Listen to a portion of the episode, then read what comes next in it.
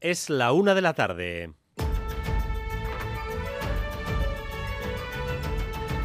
Crónica de Euskadi con Dani Álvarez. A Rachaldeón, Pedro Sánchez se presenta ante el Congreso para formar un nuevo gobierno. Lo va a hacer acompañado por una mayoría de izquierdas y partidos soberanistas. Se presenta como el reverso frente a las derechas. La dificultad de ahorrar pues han hecho que cada día sea más difícil desarrollar un proyecto vital para muchísimos ciudadanos en nuestro país. En la pasada legislatura tomamos algunas medidas incipientes a este Señala en directo desde el Congreso, en la que es posiblemente la recta final de un discurso en el que ha prometido más progreso, más derechos y más avances sociales. Contraposición a la unidad del PP y Vox, a los que atribuye un retroceso en valores por su unidad de acción eh, con, las, eh, con los movimientos de ultraderecha. Pedro Sánchez está detallando sus compromisos y Saro Baza, Rachaldeón. Arracha León Valls ha comprometido a avanzar en la transición ecológica, en subir las pensiones, en el reconocimiento de Palestina, pero sobre todo ha centrado su discurso en su compromiso de defender los valores democráticos. Ha prometido cuatro años más de estabilidad, de avances sociales, de convivencia ante el proyecto reaccionario de las derechas y la ultraderecha. Durante la hora que lleva Sánchez interviniendo, ha recitado un discurso de dicotomías, de contraposiciones entre el gobierno progresista y los pactos de PP y Vox que han traído retrocesos, afeando a Feijó sus pactos con Abascal. Es un día importante en el Congreso, debate de investidura para poner fin al momento de interinidad que vive España desde las elecciones de julio. Tras 12 días de manifestaciones ante la sede de, Ferraz y ciertas actitudes amenazantes alentadas por Vox, el deseo de quienes están hoy en el hemiciclo es que todo se desarrolle dentro de la sensatez. Enviado especial Imanol Manterola. Sí, ese es el deseo, pero lo cierto es que hoy parte de las miradas en el hemiciclo se dirigen a la ultraderecha a la espera de una de sus performances habituales, aunque de momento la sesión más o menos está desarrollando con cierta normalidad, a excepción de un momento en el que la presidenta del Congreso ha tenido que parar la intervención de Sánchez ante las interrupciones que estaba sufriendo. El Congreso está completamente protegido, cinco calles cortadas en su perímetro, 1.600 agentes de policía.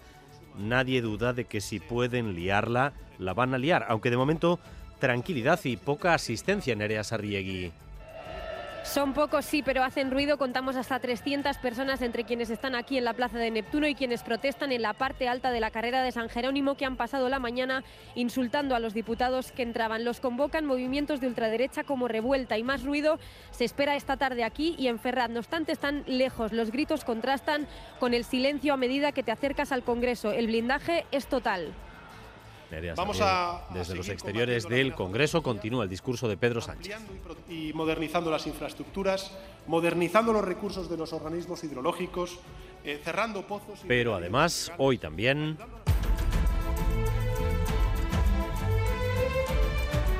Siemens pierde más de 4.000 millones de euros y las pérdidas en Alemania se atribuyen en exclusiva a su rama eólica, a Siemens Gamesa. Los peores augurios, por tanto, se confirman, pero la buena noticia es que la compañía confía en la remontada gracias a las ayudas de los gobiernos. No plantea recortes ni despidos.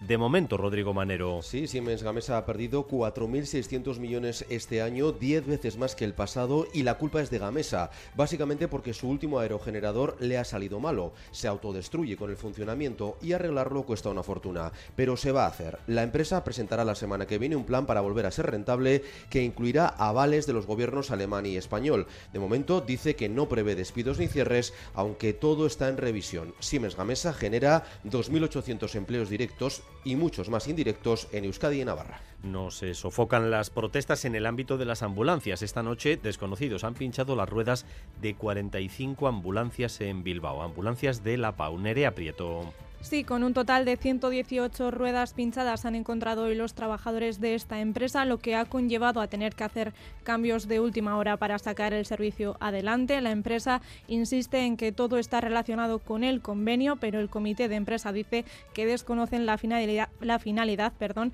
y quién ha pinchado las ruedas, porque dicen que son sanitarios y no delincuentes.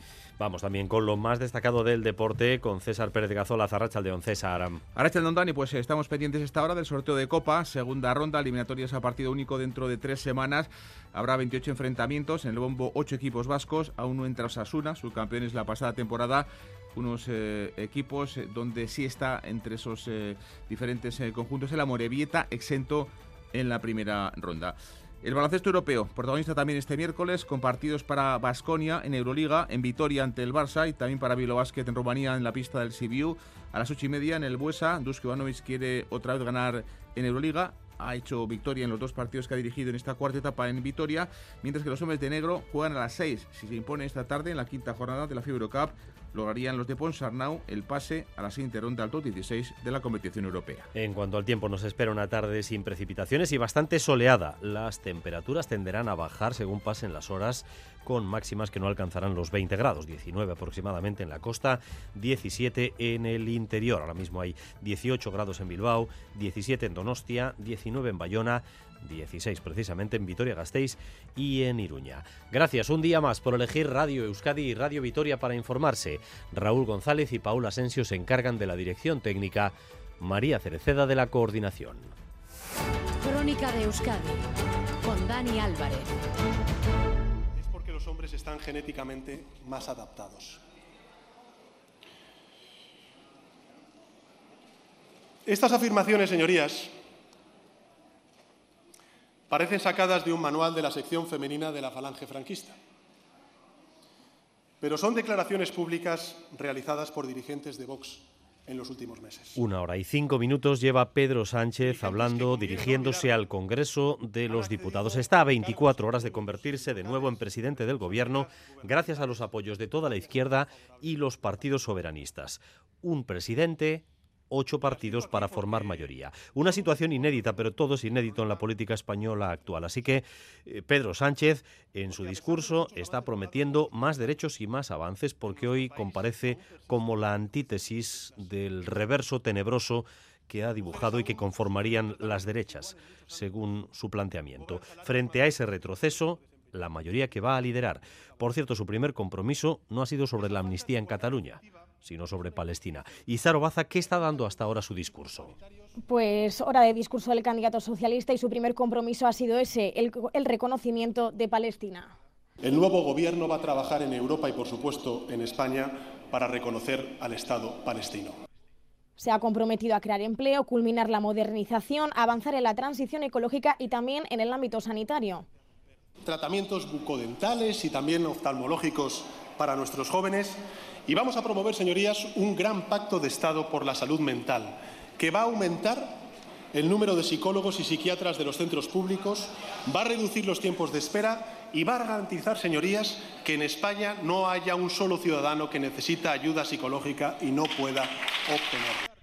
También se ha comprometido a alargar el IVA de los alimentos hasta junio del año que viene, el, descuento del IVA de los alimentos hasta junio del año que viene, recursos a la dependencia, revalorizar las pensiones de acuerdo al IPC, cumplir con el Pacto de Toledo, 5.000 millones de euros al Fondo de Reserva de la Seguridad Social y transporte gratuito para jóvenes y desempleados en 2024. A partir de ahí, el presidente en funciones no ha perdido el tiempo, ha entrado de lleno a comparar los avances del gobierno progresista ante los pactos entre PP y Vox. Se ha presentado como la opción para defender defender los valores democráticos.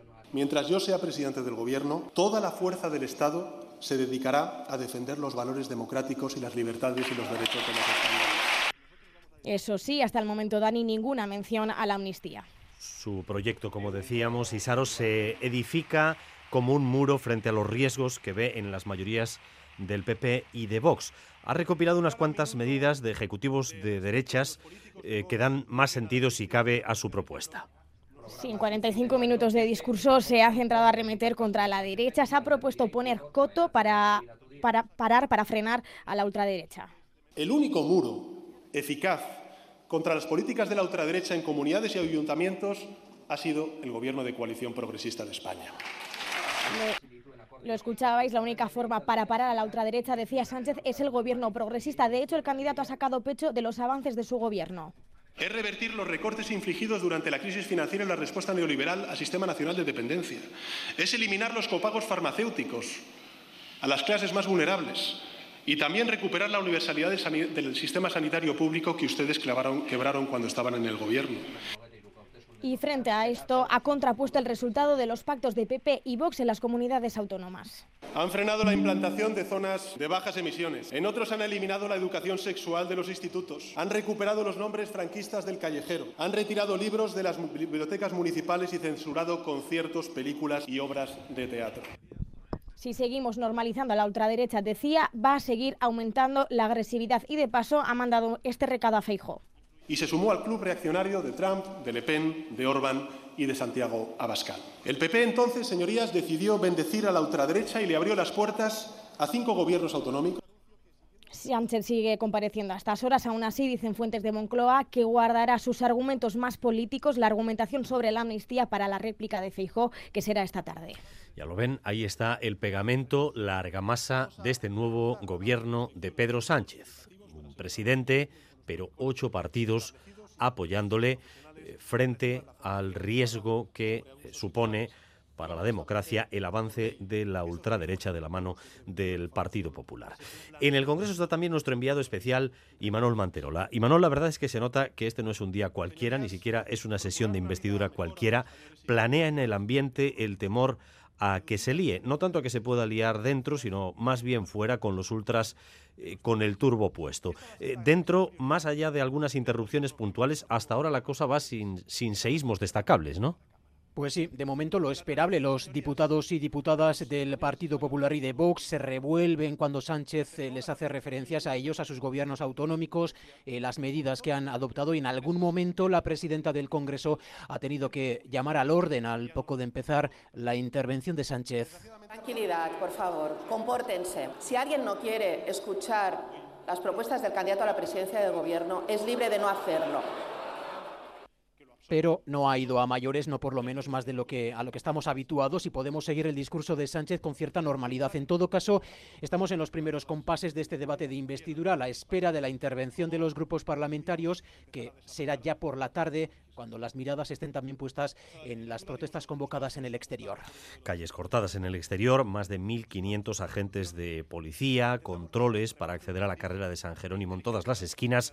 Eh, van 12 días seguidos de protestas e incidentes ante Ferraz. A nadie se le ocultan las intenciones de los ultras por tratar de conseguir una especie de asalto al Capitolio en versión marca blanca. De momento solo están por ahí los que tienen el día libre, pero nadie sabe qué puede ocurrir a partir de la tarde, Nerea Sarriegui.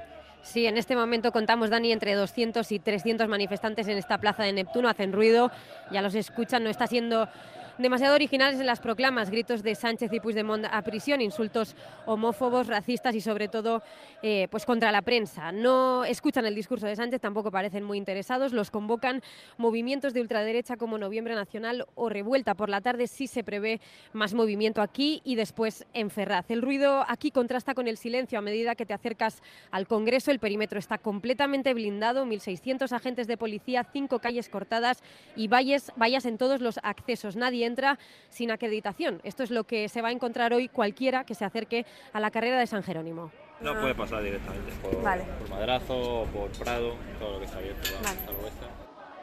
También pueden entrar, claro, los vecinos que viven dentro del perímetro. Nos tienen cortados todo el rato y, por ejemplo, yo tengo una chica que me viene a hacer la casa y no ha podido entrar. O sea, que estamos aquí como podemos. El blindaje total se produjo ya el lunes y aún así hoy han reforzado el control también dentro del hemiciclo. La policía ha revisado con perros cada uno de los escaños. El dispositivo es uno de los mayores desplegados en Madrid para blindar un acto público. En los últimos años solo tres eventos han superado estas medidas y a un kilómetro de aquí, en la calle Ferraz, nueva convocatoria esta noche. Se están desplegando cada día cerca de 350 efectivos, pues hoy y mañana se mantiene este operativo aquí en Ferraz y también se refuerza la Moncloa. 12 noches seguidas de protestas y ya lo ven, siguen con el turbo puesto. Una noche se presenta un asesor de Trump y ayer muñecas hinchables. Veremos eh, qué es lo que se les ocurre para las próximas horas. Eh, por cierto, en muchas ocasiones hemos dicho que el reflejo de Madrid no puede cegar al conjunto del Estado y eso parece estar sucediendo también con estas protestas contra la amnistía. Es muy cierto que el domingo hubo convocadas por el PP decenas de miles de personas en las calles eh, de las principales ciudades, pero una mirada con lupa a los datos indica que no se trata de un tsunami y que las sociedades más movilizadas están en las Castillas. Ahí no hay iglesia. En contra de lo que pueda parecer, Madrid no es la ciudad donde se han dado las mayores movilizaciones contra la amnistía. Analizando la cifra de asistentes a la protesta del pasado domingo y en proporción a la población de cada ciudad, son las de Castilla y León las que han movilizado a más personas. Madrid ni siquiera entra en el top 10, lo ha explicado en Boulevard la analista de datos Eva Silván. El top 10 de las ciudades donde está habiendo más manifestantes en contra de la amnistía pues son las ciudades de Castilla y León, sobre todo Salamanca y y Valladolid. Y luego tenemos pues, eh, ciudades que están gobernadas precisamente por el Partido Popular. Eh, curiosamente, ponemos todos los focos en Madrid. Esto nos dice mucho de cómo tenemos descentralizado el debate eh, mediático en lo que sucede en Madrid y Madrid está lejos del top 10. Por delante de Madrid están, de hecho, ciudades como Oviedo, Santander, Logroño o Málaga. La una y cuarto continúa Pedro Sánchez, prácticamente una hora y diez de intervención ante el Congreso de los Diputados. Primero va a leer su discurso y después por la tarde vendrá ya la réplica, el inicio de las réplicas a los diferentes grupos. Parece que va a ser una sesión larga porque responderá el candidato a cada uno de ellos y se detendrá seguramente con total seguridad con aquellos ocho con los que ha pactado. Señal en directo. Lo que vamos a hacer es continuar con esa senda de, de, de responsabilidad fiscal, pero también de solidaridad y asumir parte de la deuda de las comunidades autónomas, la que contrajeron durante la etapa de gobierno del Partido Popular. Esta medida será aplicable y extensible a todas las comunidades autónomas con independencia de su color político y de que estén acogidas o no al Fondo de Liquidez Autonómica creada entonces por el Partido Popular. Hacerlo nos va a permitir hacer muchas cosas, señorías, pero nos va a permitir. Bueno, este anuncio que acabamos de escuchar en directo está relacionado con, eh, o tiene su origen con el pacto que alcanzó con Esquerra, con la quita parcial de la deuda que tiene eh, Cataluña y que ya saben que tanto la comunidad autónoma vasca como la comunidad foral de Navarra se dijo que se iba a mirar con lupa porque eh, al no estar en el régimen común podría afectar de alguna manera las aportaciones, eh, por ejemplo, del, del, cupo. Pues bien, Pedro Sánchez acaba de decir que todas las comunidades, independientemente de su color político o de estar o no en el régimen común, podrían acogerse a esta medida. Así que habrá que buscar eh, más detalles en siguientes intervenciones. Continuamos con otras noticias del día. Siemens Energy ha dado los detalles hoy de la crítica situación que atraviesa. Ha perdido este año 4.600 millones de euros por los malos resultados de Gamesa, que es su filial eólica y que, como saben, tiene su sede en Euskadi. La multinacional va a recibir ayuda financiera de los gobiernos de Alemania y España.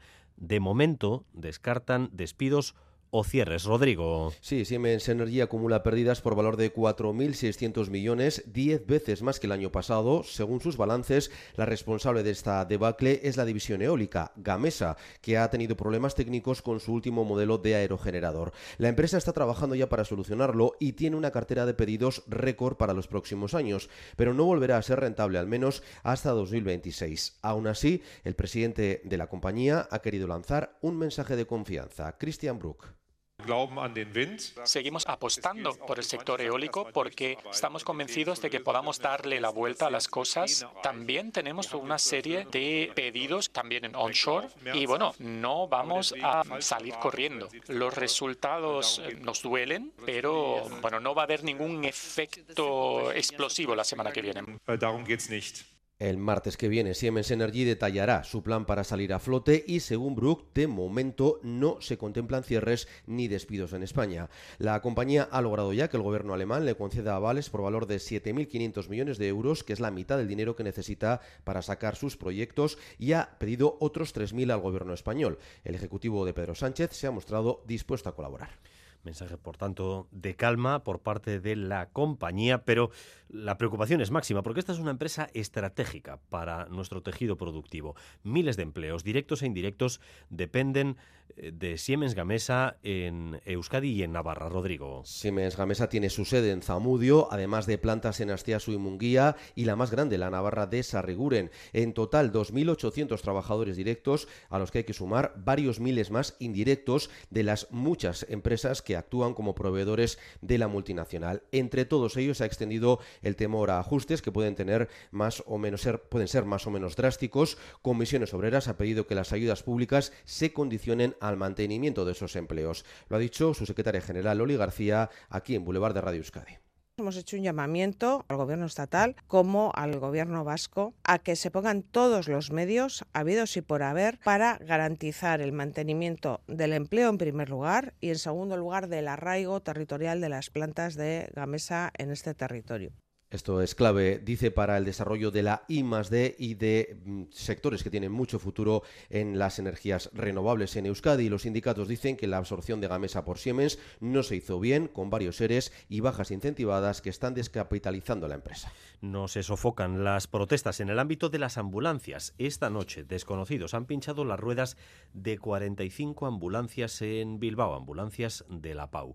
Una protesta que se marca en el ámbito laboral y que parece que no ha causado problemas o consecuencias graves para los pacientes. Nerea Prieto. Sí, recordemos que este sector lleva desde el pasado mes de octubre reclamando la mejora de sus condiciones laborales. Está convocado la huelga además la próxima semana y tres días más en diciembre. Pues bien, esta mañana los trabajadores de la PAU se han encontrado con 45 ambulancias eh, con las ruedas pinchadas, por lo que ha sido una mañana complicada, aunque la empresa dice que siempre tiene algunas ambulancias de reserva y han tenido que reorganizar pero han podido sacar el servicio adelante. Fuentes del comité de empresa insisten que desconocen la finalidad y quién ha pinchado las ruedas porque dicen que son sanitarios y no delincuentes.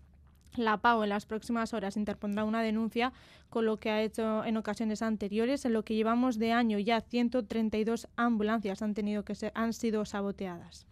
Y el consejero de Economía y Hacienda da por zanjada la negociación, si es que en algún momento ha llegado a ser negociación, de los presupuestos de este año. Los presupuestos vascos van a salir adelante con los votos del PNV y el Partido Socialista de Euskadi no ve margen para negociar con ningún partido. Ainhoa.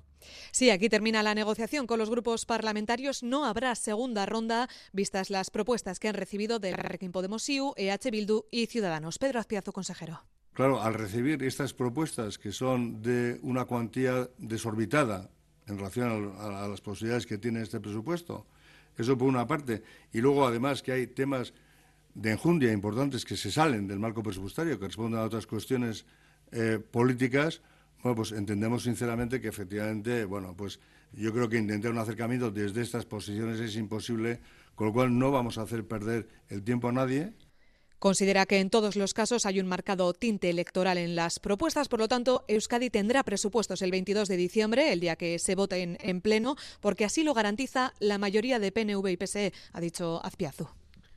Hoy, por cierto, la secretaria general de Comisiones Obreras en Euskadi, Loli García, ha deseado que en la próxima legislatura que hoy se está iniciando en el Congreso de los Diputados, la agenda social vuelva al centro del debate.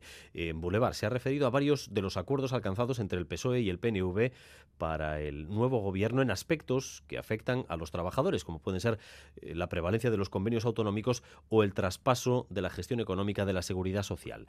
Ha solicitado también a los empresarios que dejen de llorar, Blanca Díez. La secretaria general de Comisiones Obreras Euskadi cree que el acuerdo entre PSOE y PNV para la prevalencia de los convenios autonómicos sobre los estatales da seguridad jurídica, pero no va a suponer ninguna diferencia ya que se estaba aplicando tras el pacto logrado entre sindicatos y empresarios en 2017. Loli García da mayor seguridad jurídica, pero que ya estaba recogido en la prevalencia de los convenios vascos gracias al acuerdo de estructura que firmamos las organizaciones sindicales y empresariales vascas en el 2017. Ya teníamos esas garantías y a lo largo de estos años así ha sido funcionando. A los empresarios les ha pedido que dejen de quejarse y que repartan entre los trabajadores los importantes beneficios que están consiguiendo. Empresarios que, que están todo el día llorando, se quejan de manera continua de las exigencias, ¿no? Creo que lo que estamos reclamando es justo. No, pues nosotros decimos que esa parte de los beneficios, por lo menos una parte, tiene que repercutir en la clase trabajadora de este país. Mm. Loli García apoya el traspaso de la Seguridad Social Euskadi, ya que se trata de una transferencia en la gestión y no supone ninguna quiebra del sistema actual. Aquí no hay un planteamiento de ruptura del sistema público de pensiones. Estamos hablando de una eh, transferencia de la gestión del sistema de seguridad social, del día a día de las prestaciones de la seguridad social. Eso no debería de tener mayor problema. Ha apostado por reforzar el sistema público en áreas como la sanidad y la educación ante el deterioro que están sufriendo. Crónica de Euskadi con Dani Álvarez. El Ayuntamiento de Donostia reclama soluciones y cambios normativos para poder conocer cómo de contaminantes son los vehículos extranjeros que llegan a la ciudad, también para poder sancionarles en un futuro si exceden los límites permitidos en las zonas de bajas emisiones. Es la demanda de la concejala de movilidad en unas jornadas que se celebran a esta hora en la Torre Iberdrola de Bilbao, Irache Ruiz. El tráfico y la contaminación no deben comprometer nuestra salud, iniciaba su discurso el consejero Ercoreca para justificar las zonas de bajas emisiones en nuestras capitales. La responsable de movilidad de Donostia aprovechaba para reclamarle al gobierno vasco cambios en las normas para que los extranjeros que nos visitan en coche no tengan más derechos que los residentes. Hola, Yarza. ¿Cómo saber si un vehículo con matrícula extranjera puede acceder a la zona de bajas emisiones? Ya que los sistemas de, captación de las zonas de bajas emisiones no pueden determinar el nivel de contaminación de los vehículos con matrícula extranjera.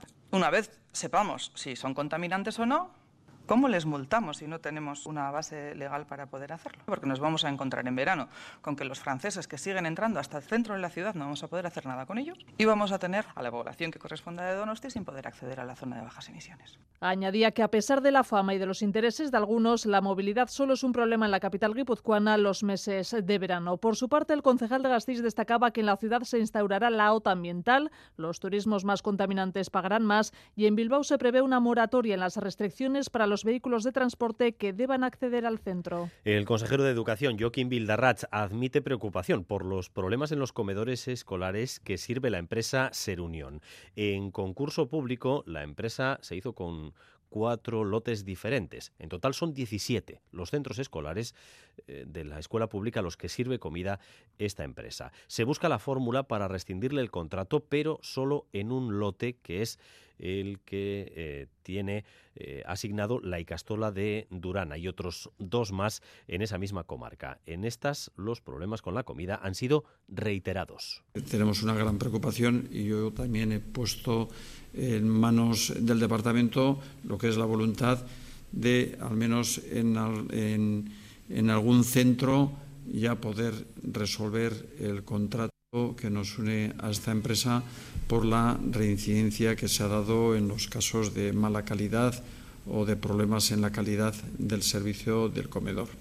Donde más problemas ha habido es en la comunidad de La Rioja, que es donde esta empresa elabora eh, los menús. El gobierno de La Rioja nos ha transmitido a Ainhoa que también están planteándose su relación legal con esta empresa porque, eh, del mismo modo que ocurre con el gobierno vasco, no pueden rescindir unilateralmente el conjunto del contrato. Sí, el gobierno de La Rioja no se plantea rescindir el contrato de Ser Unión porque legalmente no puede hacerlo. Es lo que nos han dicho desde la Consejería de Educación de la comunidad vecina. Sin embargo, sí buscan la fórmula para que sea otra empresa la que dé servicio de comedores en mejores condiciones. Y es por ello que están redactando de urgencia un nuevo pliego para poder hacer un nuevo contrato que automáticamente sustituya a Ser Unión. Además, el Ejecutivo de la comunidad vecina ha impuesto ya una sanción a la empresa, una sanción grave, por el caso de las larvas en el plato de paz un plato que también se sirvió en Euskadi porque toda la comida que se sirve en los centros educativos de La Rioja y Euskadi sale de las cocinas que la empresa tiene en Logroño. El gobierno riojano estudia además una segunda sanción por el caso de las alubias con gorgojos, que en este caso no se llegaron a servir porque se detectó en las cocinas centrales. Y es que el gobierno de La Rioja ha reforzado las inspecciones, por un lado, en las cocinas de la empresa, a la que se ha enviado una serie de medidas para que sean más cuidadosos y además se han duplicado las auditorías externas por otro lado se ha pedido a monitores y monitoras de los comedores de los centros que revisen bien la comida antes de servirla. Hemos hablado también con la propia empresa, con Ser Unión, pero no quieren hacer declaraciones públicas más allá de explicar que su departamento legal está gestionando la situación. Los 20 ultras detenidos en las últimas horas por la brutal paliza en Soria, el Donostiarra y John Naramburu han quedado esta mañana en libertad. El juez les acusa de desórdenes públicos, Mayalen Galparsoro. Según adelanta el diario de Soria, el juez les impone una orden de alejamiento de los campos de fútbol cuatro horas antes y cuatro horas después de los partidos. Recordamos que el pasado mes de mayo John Aramburu acudió con unos amigos a ver el partido entre el Numancia y el Cornellá y fue atacado por los ultras antes del partido. Los golpes reiterados en la cabeza dejaron a Aramburu inconsciente y en coma durante varias semanas y ya en Donostia no salió de la UCI hasta el mes de julio. Tras una larga rehabilitación se encuentra mejor aunque sigue teniendo teniendo dificultades para realizar algunas actividades cotidianas. Seis meses después de la paliza, en las últimas horas la Policía Nacional detenía a 20 personas, 20 ultras relacionados con los hechos en Soria, Logroño, Madrid y Zaragoza. Hoy el juez los deja en libertad con cargos acusados de desórdenes públicos.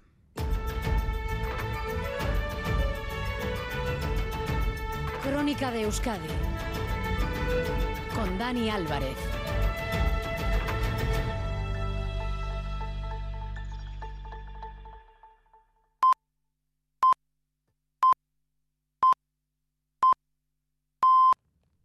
La una y media de la tarde seguimos en esta crónica de Euskadi, hora y 25 lleva Pedro Sánchez hablando, exponiendo su discurso ante el Congreso de los Diputados en este debate de investidura. Le escuchamos. Para evitar que España retroceda, para lograr que nuestro país siga avanzando y que sea, bueno, pues una inspiración también para otras muchas sociedades europeas que ven cómo avanza la ola reaccionaria también aupada por el Partido Popular. Este momento que están escuchando justamente en directo puede ser el resumen, el titular de su intervención frente a la ola reaccionaria del Partido Popular y Vox, más progreso, más compromiso y más derechos sociales. Enseguida les eh, resumimos de nuevo cuáles son los compromisos que ha adoptado hasta el momento, pero antes...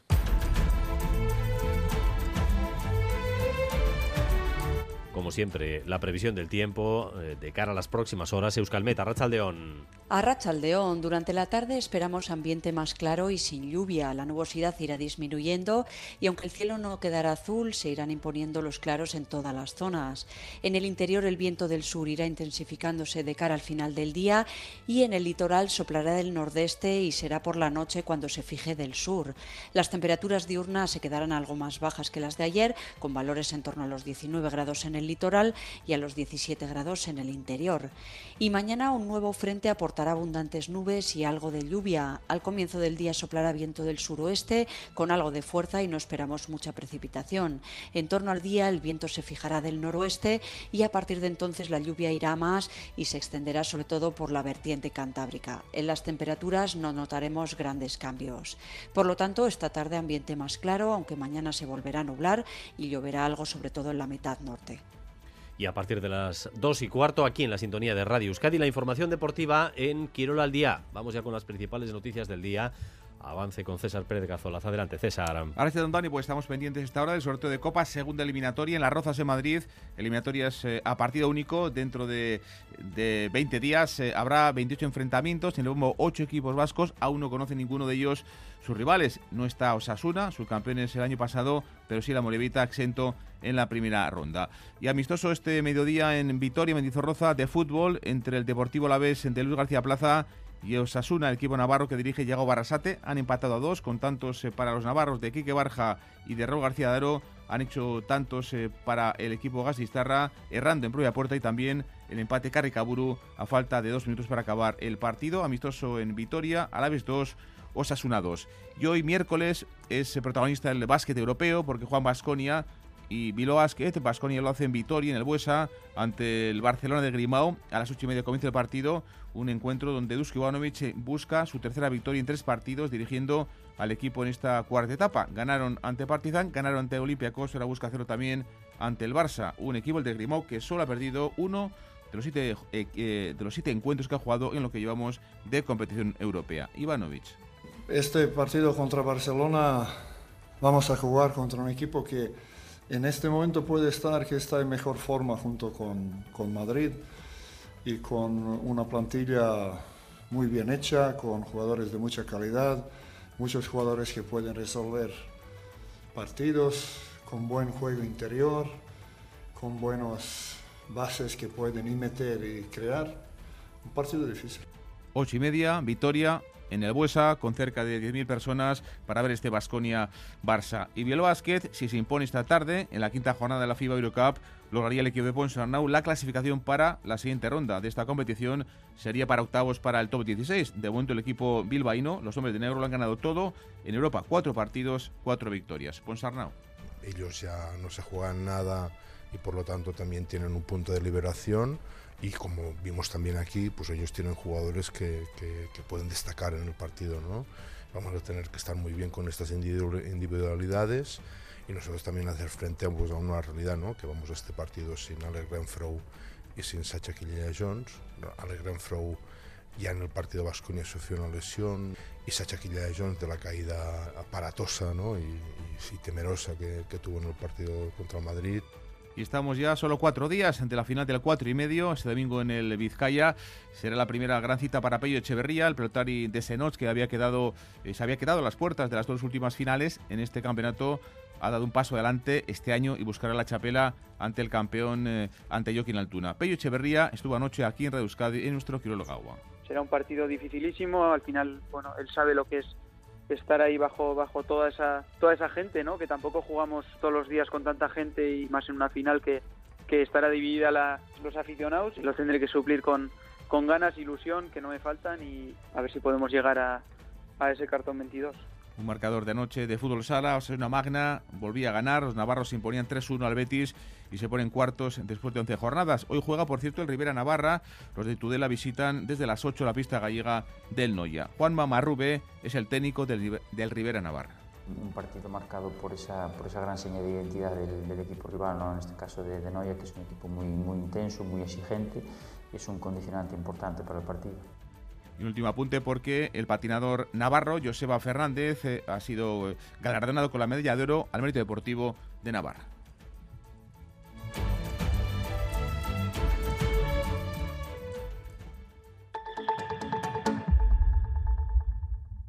Lo tiene el hippie y el banquero, la vecina y el portero, el que es muy bailón y el que trae el cotillón. ¿Es un extra?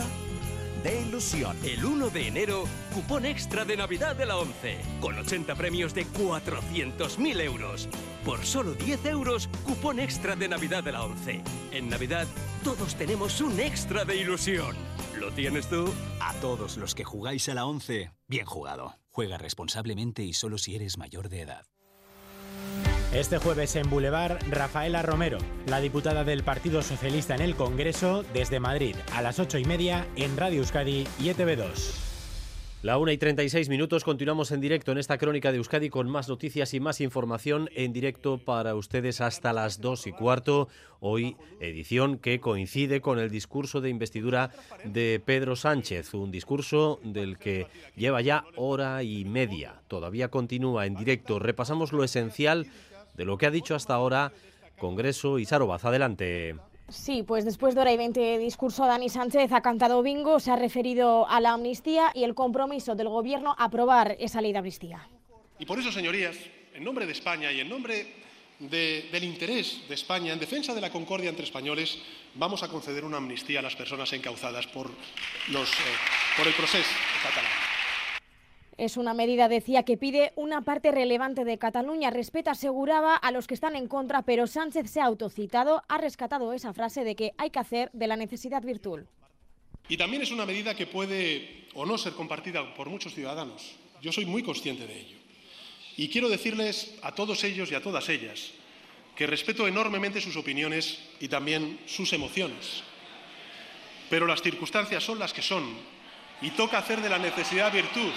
Sí, de la necesidad virtud.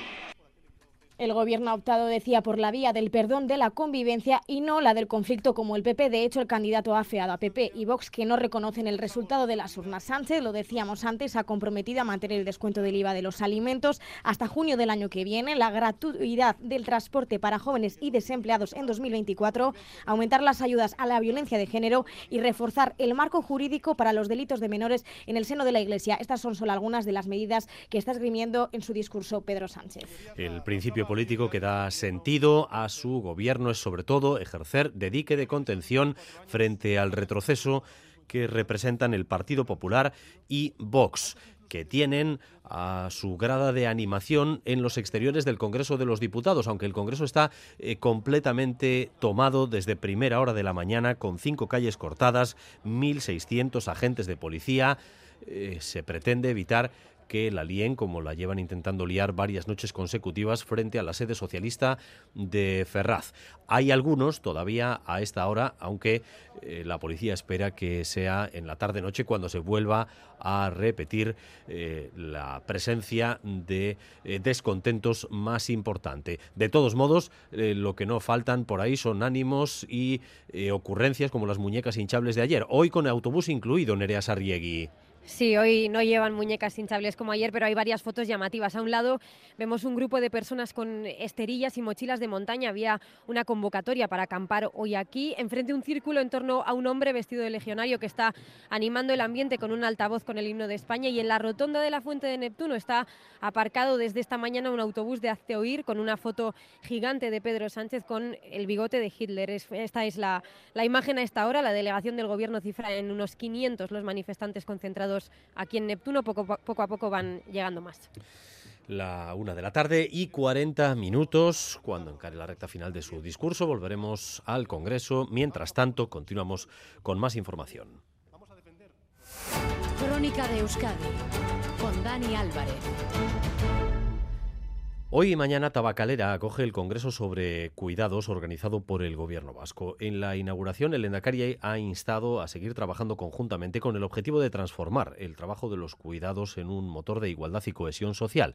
Miembros del movimiento feminista han interrumpido ese comienzo de la primera jornada con gritos, denunciando que el cuidado no debe estar ligado al negocio. Aloña Veraza. Avanzando hacia un pacto vasco por los cuidados. Ese es el lema del Congreso. Las jornadas de Tabacalera han comenzado esta mañana con la apertura institucional presidido por el Endacari Íñigo Urcuyu. En su discurso ha querido hacer hincapié en que el objetivo es revertir la situación de desigualdad que sigue habiendo en el ámbito de los cuidados, impulsando las cinco Rs. El trabajo de cuidados ha de ser reconocido y dignamente remunerado. Debe reducirse el peso del cuidado familiar respecto a la provisión pública de cuidados y debe redistribuirse ocupando igual a hombres y mujeres. Además, quien cuida y precisa cuidados debe estar representado, trasladar su voz y participar en las políticas públicas. Antes del inicio del Congreso, miembros del movimiento feminista se han manifestado en las puertas de Tabacalera en reivindicación por la huelga convocada para el próximo 30 de noviembre. Pues bien, se han vivido momentos de tensión a la entrada del Lendakari al Congreso. Una veintena de mujeres del movimiento feminista han gritado que no se haga negocio con los cuidados, han sido expulsadas de la sala por parte de miembros de seguridad y han continuado con su protesta en el exterior. El Congreso, por su parte, mañana continuará con la segunda y última jornada y se trabajarán, entre otros aspectos, la desfamiliarización y la desfeminización de los cuidados.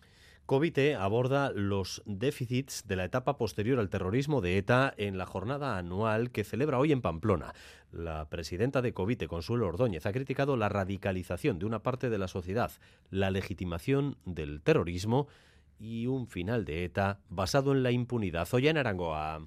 Consuelo Ordóñez denuncia que los terroristas tienen mucha más presencia en la calle que las víctimas. Critica que el, que fue jefe de ETA, Miquel Albisu, Miquel Lanza, sea el coordinador del grupo de lectura del servicio de euskera de Erro, Burguete, Valcarlos, Valle de Arce y Valle de Aezcoa. La presidenta de Covite afirma que el final de ETA negociado ha sido a costa de la impunidad ha sido a costa de la impunidad de ceder a ETA, a los terroristas de ETA, los derechos a la justicia y a la verdad de las víctimas del terrorismo. Eso sí que nos afecta. El final de ETA negociado que estamos viviendo en este país. Quien ha pagado la paz en este país somos las víctimas. No le debemos nada a ETA ni a nuestros gobernantes.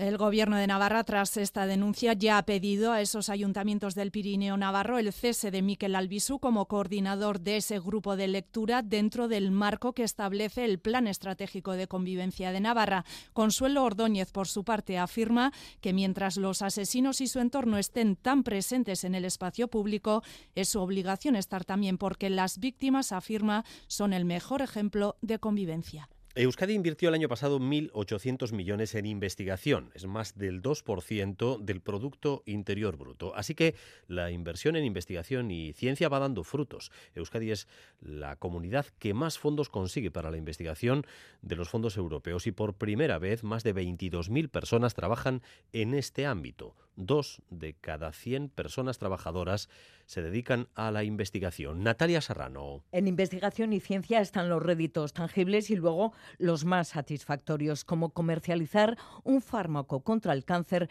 made in Euskadi.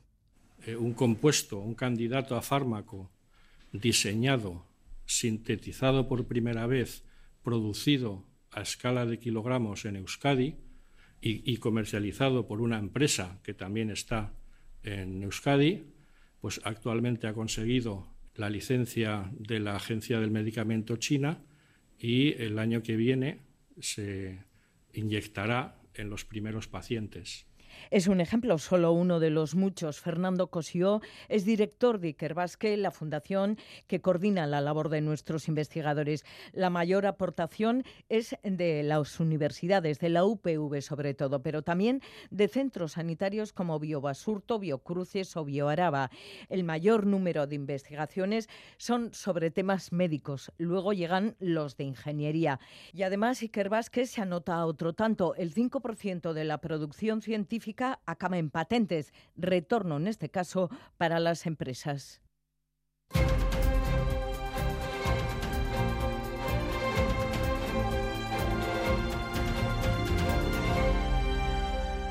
Esta madrugada tropas israelíes han entrado dentro del hospital de Al-Shifa, el mayor de la franja de Gaza. Ha habido disparos e incluso se han lanzado bombas de humo en el interior del centro, según han relatado algunos testigos.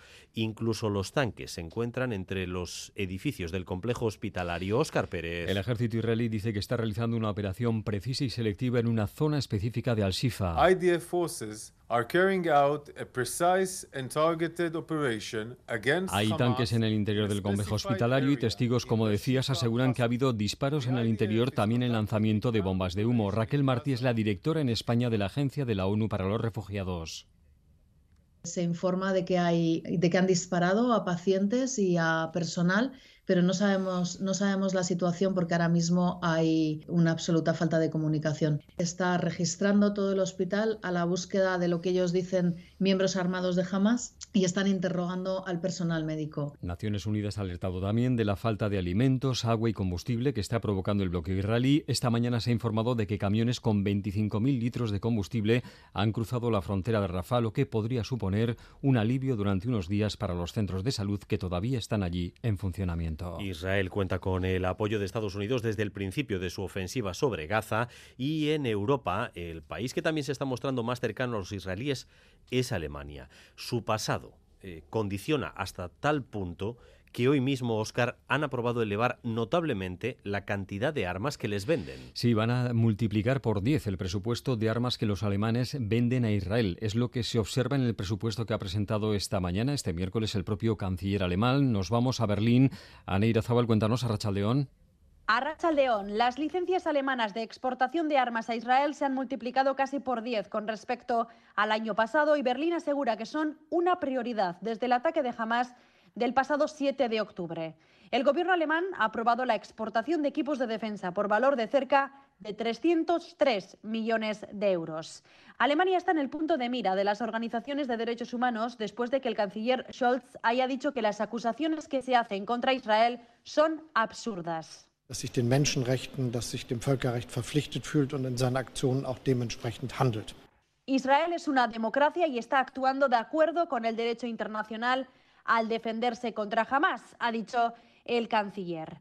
Alemania suministra principalmente componentes para sistemas de defensa aérea y equipos de comunicaciones.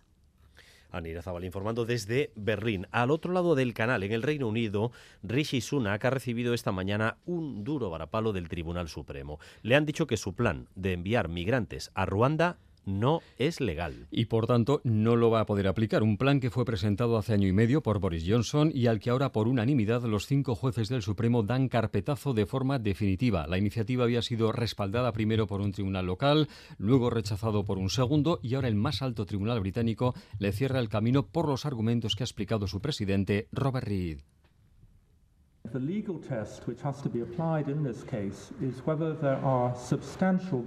La prueba jurídica que debe aplicarse es si existen motivos fundados para creer que los solicitantes de asilo enviados a Ruanda correrían un riesgo real de devolución. El Tribunal de Apelación concluyó que existían tales motivos. Creemos unánimemente que tenían derecho a llegar a esa conclusión. Los cinco jueces del Supremo consideran, por lo tanto, que Ruanda no es fiable. Los grupos que defienden a los demandantes de asilo se han felicitado por la decisión de los jueces. Es una victoria del imperio de la ley, nadie está por encima de ella y ahora nuestros demandantes pueden soñar con un futuro mejor, decía el portavoz de una de las asociaciones. El fallo es un duro varapalo para el primer ministro, pero Rishi Sunak acaba de hablar en el Parlamento y ha dicho que no tira la toalla. Estoy dispuesto a cambiar nuestras leyes, a revisar los tratados internacionales, porque el pueblo británico espera que hagamos lo necesario para parar la llegada de embarcaciones, acaba de decir en la Cámara de los Comunes. Sunak ha vuelto a mencionar a Ruanda como destino además, pero cambiando, dice, las leyes británicas y aunque no lo ha dicho, tal vez incluso revisando la presencia de Reino Unido, por ejemplo, en el Tribunal de Derechos Humanos Europeo que hace un año frenó el primer envío de migrantes al país africano. Y de cara a esta tarde vamos a estar atentos a San Francisco. En la ciudad californiana van a mantener una reunión los presidentes de Estados Unidos y de China. Pues sí, Joe Biden y Xi Jinping vuelven a verse las caras un año después. En 2023 lo hicieron en el marco de la cumbre del G20 y entonces la invasión de Rusia era la protagonista. Hoy van a tener dos guerras sobre la mesa. El encuentro se produce en el marco de la cumbre de cooperación económica Asia-Pacífico. Nos vamos a Nueva York. Corresponsal Geray Díaz, cuéntanos. Joe Biden y Xi Jinping se verán las caras en San Francisco y se espera que la reunión dure varias horas. Según el presidente estadounidense, buscan mejorar su relación. Que cuando haya una crisis puedan llamarse por teléfono y hablar. La última vez que Xi Jinping pisó Estados Unidos fue hace seis años y Donald Trump le recibió en su mansión de Mar-a-Lago, mostrando su buena relación. Ahora el contexto es diferente y las crisis diplomáticas entre ambos países son algo habitual. En febrero su acercamiento se rompió cuando el Pentágono derribó un globo chino creyendo que era un globo espía. Washington además ha restringido las exportaciones a China de tecnología estadounidense. Y hoy les tocará hablar también de Taiwán, fuente de tensión entre ambas potencias. Pekín busca que Washington no interfiera en las elecciones de enero y que no apoye la independencia de la isla. Sobre la mesa estarán también Gaza y Ucrania. China es cercano a Irán y a Rusia. Estados Unidos, aliado de Israel y Ucrania polos opuestos. No se esperan, por lo tanto, grandes avances, pero intentarán gestionar la competencia y reconstruir los canales de comunicación entre los dos países.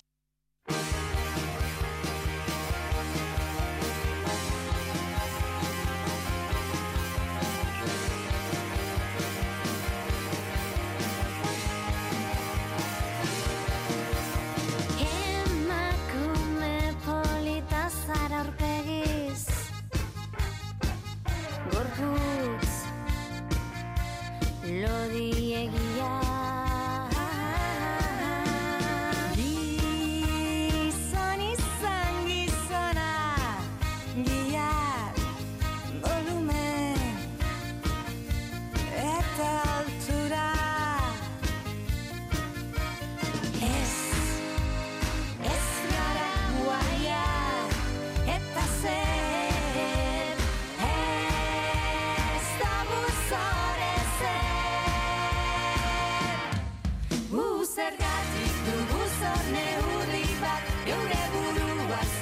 Aisea Rosa ha presentado hoy su primer disco titulado Es Dugu Zorezer. Galder Pérez, Arrachaldeón. Arrachaldeón, Dani. Así es, este grupo, formado este mismo año, procede de Berriz, con gentes de otras míticas bandas, como por ejemplo Nevada. Ahí está la tricky elemental en la base de Aisea Rosa. En este disco de esencia feminista, cada canción mostrando, según explica el grupo, su propia Rosa de los Vientos. Y la protagonista de todas ellas es la mujer en todas las facetas de la vida. Enerich Gorrochategui de Aisea Rosa explica bien lo conceptual del disco en torno a la figura de Balzarana. Y Balsarana es eh, cualquier mujer, cualquier mujer en diferentes épocas de nuestra vida todos hemos sido Balsarana. Balsarana es aquella que es diferente tanto por su condición, por su físico o simplemente por el hecho de ser mujer. Eh, cuenta la historia de nuestra protagonista, lo que, tiene que, eh, lo que tiene que hacer en la vida, las decisiones que tiene que tomar y, y las conclusiones a las que llega, que son que no debe nada a nadie, que ella es quien es y que, y que eso es lo importante, estar contentos con con lo que somos y somos como somos.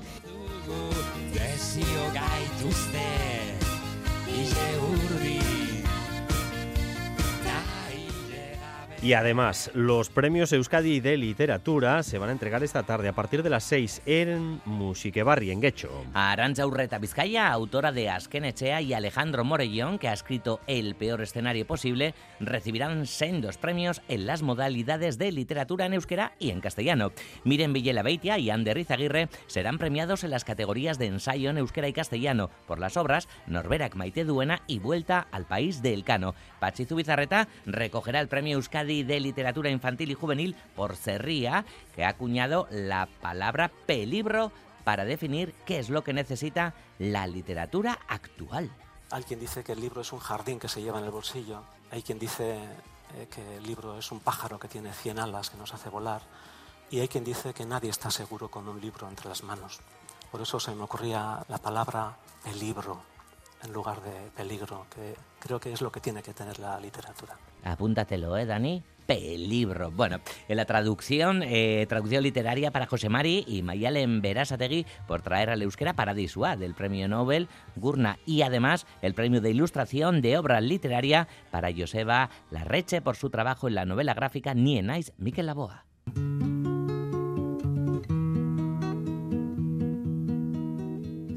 Maite ditut maite gure bazterrak lambroak izkutatzen dizkitanean. Maite ditut maite gure bazterrak lambroak izkutatzen dizkitanean. Zer izkutatzen duen ez ditanean ikusten usten Pues precisamente el Festival Literactum de Donostia presenta la exposición Mikel Laboa, Izan liteke Constelazio Izan Izar, una muestra que rememora la gran influencia del músico en la cultura vasca, coincidiendo con el decimoquinto aniversario de su muerte. Sí, la muestra Dani pretende reflejar las diferentes capas de la boa como artista y como persona. Los paneles recogen los textos del cómic citado y guían al público por las diferentes vivencias del artista, incidiendo con instalaciones sonoras y visuales en vivencias como por ejemplo el bombardeo de Guernica. El recorrido se completa con dibujos de este cómic en gran formato, material cedido por el propio Joseba, en el que se pueden ver diferentes borradores y material cedido por la familia, como carteles y entradas de conciertos. Miren Coro Campos es comisaria de la exposición. Nos hemos querido acercar sobre todo a la figura de Miquel Laboa, no solo como cantante, que en muchos casos puede ser lo que la gente identifique, ¿no? Miquel Laboa cantante, sino que Miquel Laboa ha sido mucho más. Es un reto conocer a Miquel Laboa. Es una exposición para jugar. A nivel de, los paneles, bueno, pues están los colores. Al jugar con los, con los colores, también hemos querido hacer, bueno, pues un homenaje a la persona que ha, estado toda la vida junto a, a Miquel Laboa. Porque Miquel Laboa sin Marisol Bastida, pues fue un gran, un gran apoyo.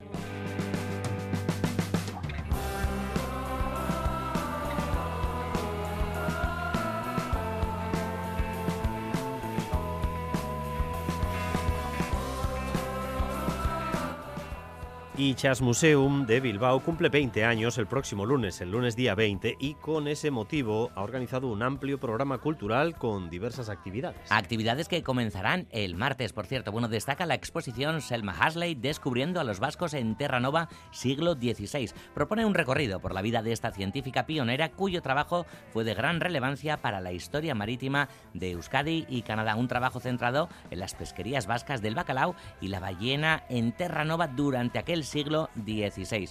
Michael Barkham es doctor en geografía por la Universidad de Cambridge, comisario de la muestra e hijo de la propia Hersley. Realmente es una radiografía de un descubrimiento. Cuando Selma en Canadá se interesa en los años 60 en la historia de los arranzales vascos en Terranova, como historiadora de la historia de Canadá en el siglo XVI, que es el primer siglo de nuestra historia, apenas se sabía nada. Se había escrito mucho sobre la epopeya ballenera vasca en Ternúa y tal, pero no se había llegado más. ¿Y por qué? Porque nadie realmente había descubierto los fondos de los archivos.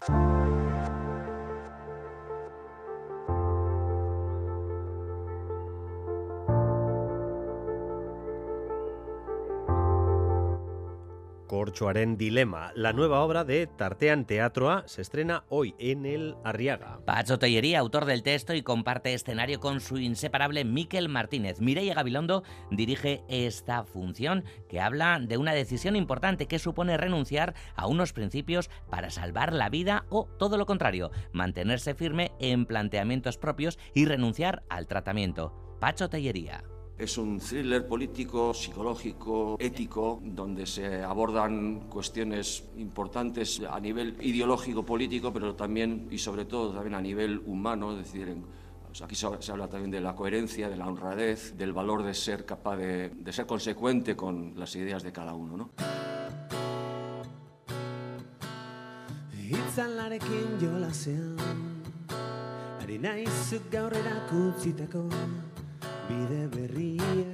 Y nace una nueva discográfica en Euskal Herria, Balaunca. Ha sido hoy su puesta de largo, como no, con música en directo. La de Keu Aguirrechea, con la música de Keu nos vamos a quedar y después hablaremos en cultura.eus de esta nueva discográfica que yo creo que pues siempre es una buena noticia.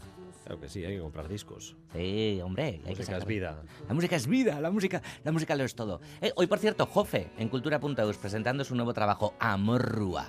a ver si está en la mesa mañana cuando vuelva.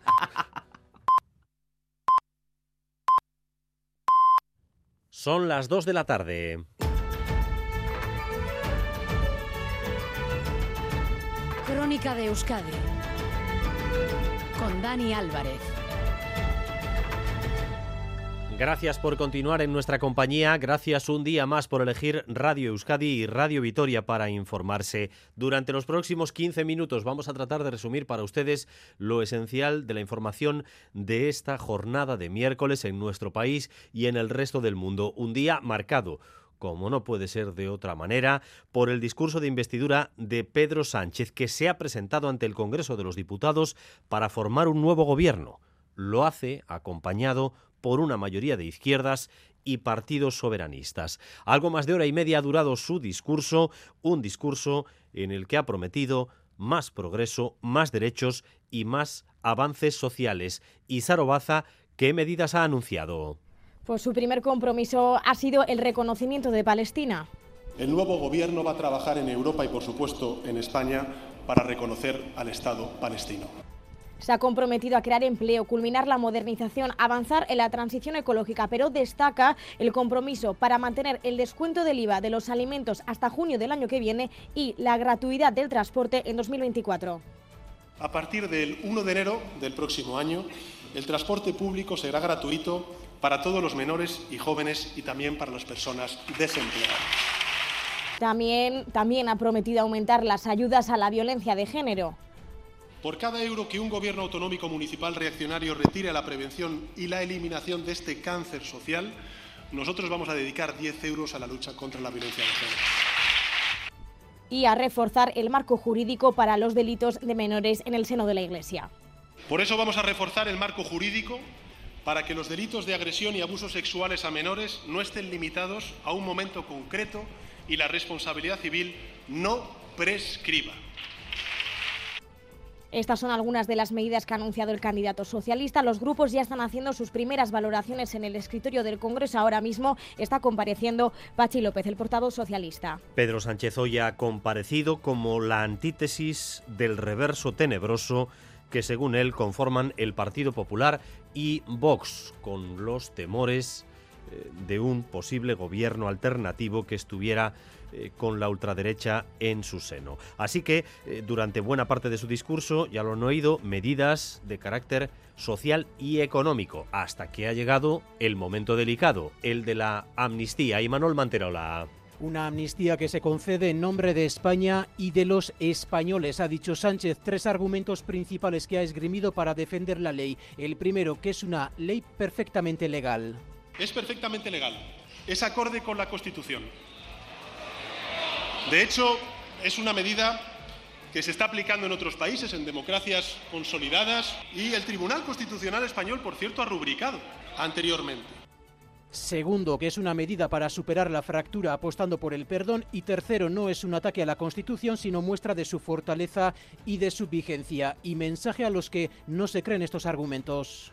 Y quiero decirles a todos ellos y a todas ellas que respeto enormemente sus opiniones y también sus emociones.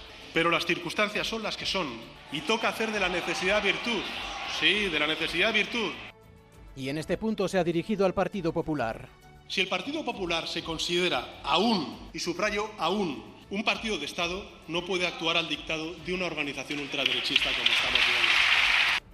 De hecho, las referencias al Partido Popular han sido continuas en el discurso de Sánchez, no solo en este tema de la amnistía, en varios momentos ha acusado a los populares de haber asumido los postulados de la derecha. Hoy se elige entre retroceso y avances lo que ha venido a decir el candidato. Bueno, ¿y cómo le ha sentado este discurso al Partido Popular? Pues ya ha salido Cuca Gamarra, ni cinco minutos ha tardado en comparecer en los pasillos del Congreso para decir del discurso de Pedro Sánchez esto. No hemos asistido a un, de, a un, discurso de investidura. Hemos asistido a un discurso de oposición. Un discurso de oposición al Partido Popular. Un discurso de oposición a gobiernos autonómicos. Contraposición al Partido Popular, eso dice Cuca Gamarra. Ahora valora la intervención de Sánchez Pachi López. Que ayudan a la gente en nuestro país. Porque ese es el gran objetivo del gobierno que ha puesto encima de la mesa el candidato hoy y presidente mañana Pedro Sánchez. Pachi López desde el Congreso de los Diputados, pero lo que está claro es que hoy planea en el ambiente el temor a que se líe, no tanto a que se pueda liar dentro, que también, sino más bien fuera, con los ultras con el turbo puesto. Así que hay calles cortadas, más de 1.500 agentes de policía, controles para acceder a la, carrera de San Jerónimo prácticamente en todas las esquinas. Llevamos 12 noches seguidas de protestas e incidentes ante Ferraz y a nadie se le ocultan las intenciones de los ultras por tratar de conseguir una especie de asalto al Capitolio en versión marca blanca. De momento, eh, poca afluencia, aunque bastante animación. Nerea Sarriegui, adelante. A Rachaldeón, entre las proclamas contra Sánchez y la prensa se cuelan insultos racistas y homófobos. Hoy sin muñecas hinchables portan megáfonos y pancartas. La delegación del gobierno cifra en 500 las personas concentradas aquí en esta plaza de la Fuente de Neptuno. Se esperan más esta tarde y por la noche en Ferraz. Los convocan movimientos de ultraderecha como Noviembre Nacional o Revuelta. El ruido aquí contrasta con el silencio a pocos metros. A medida que te acercas al Congreso, el perímetro está completamente blindado. 1.600 agentes de policía, cinco calles cortadas y vallas en todos los accesos. Solo entran vecinos y acreditados. Esto es lo que se va a encontrar hoy cualquiera que se acerque a la carrera de San Jerónimo. No puede pasar directamente por, vale. por Madrazo o por Prado, todo lo que está abierto, vale.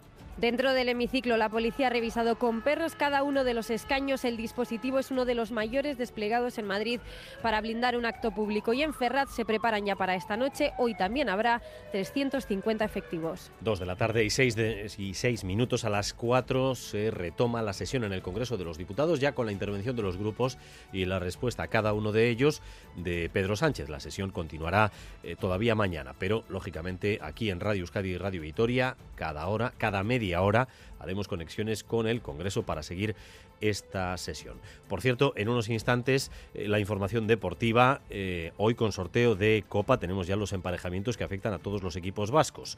Son estos, Cayón Athletic, Andrach Real Sociedad, Tarrasa Alavés, Melilla Eibar, Sestao River Celta, Levante Amorebieta, Tudelano Las Palmas y Valle de Hues, Mallorca.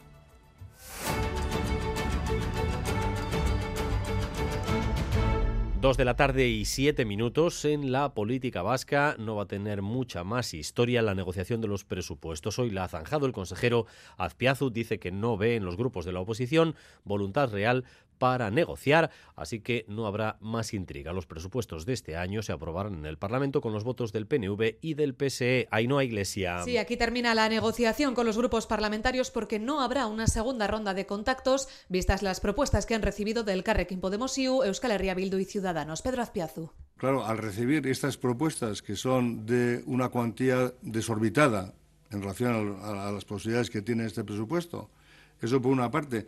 Y luego, además, que hay temas de enjundia importantes que se salen del marco presupuestario, que responden a otras cuestiones eh, políticas, bueno, pues entendemos sinceramente que efectivamente, bueno, pues yo creo que intentar un acercamiento desde estas posiciones es imposible, con lo cual no vamos a hacer perder el tiempo a nadie Considera que en las propuestas hay un marcado tinte electoral. Por lo tanto, los presupuestos para el año que viene saldrán adelante sí, pero lo harán únicamente con los votos a favor de los socios del Gobierno, PNV y PSE. Y novedades también en el ámbito económico que tienen que ver con la delicada situación de Siemens. Siemens Energy ha dado los detalles hoy del bache que atraviesa. La compañía ha perdido este año 4.600 millones de euros y los atribuye, atribuye esas pérdidas a los malos resultados de Gamesa, que es su filial eólica y que, como saben, tiene su sede en nuestro país. La multinacional va a recibir ayuda financiera de los gobiernos de Alemania y España. De momento, descartan despidos o cierres, Rodrigo Manero. Sí, Siemens Gamesa ha perdido 4.600 millones este año, 10 veces más que el pasado, y la culpa es de Gamesa, básicamente porque su último aerogenerador le ha salido malo, se autodestruye con las vibraciones propias de su funcionamiento y arreglarlo cuesta una fortuna, pero se va a hacer. La empresa presentará la semana que viene un plan para volver a ser rentable y su presidente, Christian Bruck, lanza un mensaje de confianza. Seguimos apostando por el sector eólico porque estamos convencidos de que podamos darle la vuelta a las cosas. También tenemos una serie de pedidos también en onshore y bueno, no vamos a salir corriendo. Los resultados nos duelen, pero bueno, no va a haber ningún efecto explosivo la semana que viene. De momento, dice, no se contemplan cierres ni despidos en España, aunque todo está en revisión. La compañía cuenta con 7.500 millones en avales del gobierno alemán y ha pedido otros 3.000 al español, que está dispuesto a ayudar. También el gobierno vasco se ha mostrado dispuesto a colaborar porque Siemens Gamesa es estratégica en el sector de las renovables. La empresa tiene su sede en Zamudio y genera 2.800 empleos directos y varios miles más indirectos. Más de 2.800 empleos pendientes de la situación de Siemens. Y protestas en el ámbito de las ambulancias. Esta noche, desconocidos han pinchado las ruedas de 45 vehículos en Bilbao, ambulancias de la PAU. Una protesta que parece enmarcarse en el ámbito laboral y que no habría causado problemas o consecuencias graves para los pacientes. Nerea Prieto. Con 118 ruedas pinchadas han encontrado esta mañana los trabajadores de la PAU tras una mañana de reprogramación y gracias a las ambulancias que la empresa mantiene en reserva han podido llevar el servicio adelante. Fuentes del comité de empresa insisten que desconocen la finalidad y quién ha pinchado las ruedas porque dicen que son sanitarios y no delincuentes. La PAU interpondrá una denuncia ante la Archaincha y la Administración, como lo han hecho en, en ocasiones anteriores, porque desde septiembre se han saboteado ya 132 vehículos la empresa insiste en que todo está relacionado con el convenio. Recordemos que este sector lleva desde el pasado mes de octubre reclamando la mejora de sus condiciones laborales y para la próxima semana y el mes de diciembre están convocadas seis jornadas de huelga más. Hoy ha estado aquí en Boulevard, en Radio Euskadi, Loli García, la secretaria general de Comisiones Obreras Euskadi. Se ha referido a varios de los acuerdos alcanzados entre el Partido Socialista y el PNV para la nueva legislatura en aspectos que afectan a los trabajadores, como la prevalencia de los convenios autonómicos o el traspaso de la gestión económica de la seguridad social. Y también ha tenido un mensaje para los empresarios vascos. Que dejen de llorar. Empresarios que, que es están todo el día llorando, se quejan de manera continua de las exigencias, ¿no? Creo que lo que estamos reclamando es justo. No, pues nosotros decimos que esa parte de los beneficios, por lo menos una parte, tiene que repercutir en la clase trabajadora de este país. Los 20 ultras detenidos en las últimas horas por la brutal paliza en Soria, Donostiarra y John Aramburu han quedado en libertad esta mañana. El juez les acusa de desórdenes públicos. En mayo, Aramburu acudió con unos amigos a ver el partido entre el Numancia y el Cornellá y fue atacado por los ultras antes de ese enfrentamiento. Los golpes reiterados en la cabeza le dejaron en coma durante varias semanas. Según adelanta el diario de Soria, los 20 detenidos han quedado en libertad con cargos y el juez les impone una orden de alejamiento de los campos de fútbol cuatro horas antes y cuatro horas después de los partidos. Y con motivo de la celebración de un congreso sobre cuidados en Tabacalera y con la proximidad también de una convocatoria de movilización por un cambio en este sistema de cuidados, hoy hemos hecho un repaso en Radio Euskadi con datos y ejemplos sobre esta realidad. Datos de Begoña Dorronsoro. Según datos de Eustat, el 23,5% de la población de Euskadi tiene más de 65 años, una cifra superior a la media del Estado español. Esta realidad deja en evidencia que tenemos una población envejecida, lo que supone un reto social que pone en el centro los cuidados y las personas que los prestan. El programa Zaindu ofrece apoyo y formación a familiares cuidadores en Durangaldea. Esther Alonso es coordinadora del programa y lleva 15 años prestando este servicio. Ella lo tiene claro, existe una evidente brecha de género en los cuidados. Una importante brecha de género. Normalmente son las parejas, son las hijas. Ese inicio de los cuidados comienza en torno a los 55 años.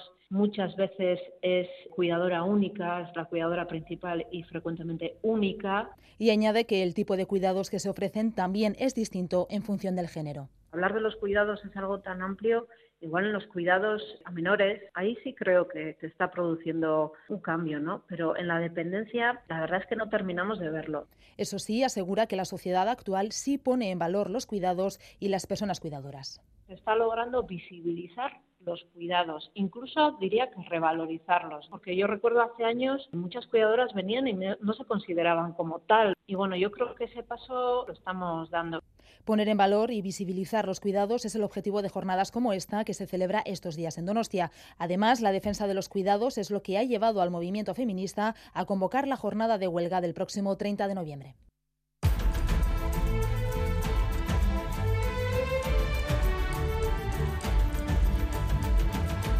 Recta final de edición con la previsión del tiempo para las próximas horas. Euskalmet, Arrachaldeón. Arrachaldeón. Durante la tarde esperamos ambiente más claro y sin lluvia. La nubosidad irá disminuyendo y aunque el cielo no quedará azul, se irán imponiendo los claros en todas las zonas.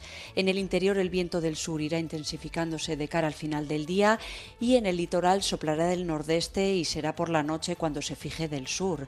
Las temperaturas diurnas se quedarán algo más bajas que las de ayer, con valores en torno a los 19 grados en el litoral y a los 17 grados en el interior.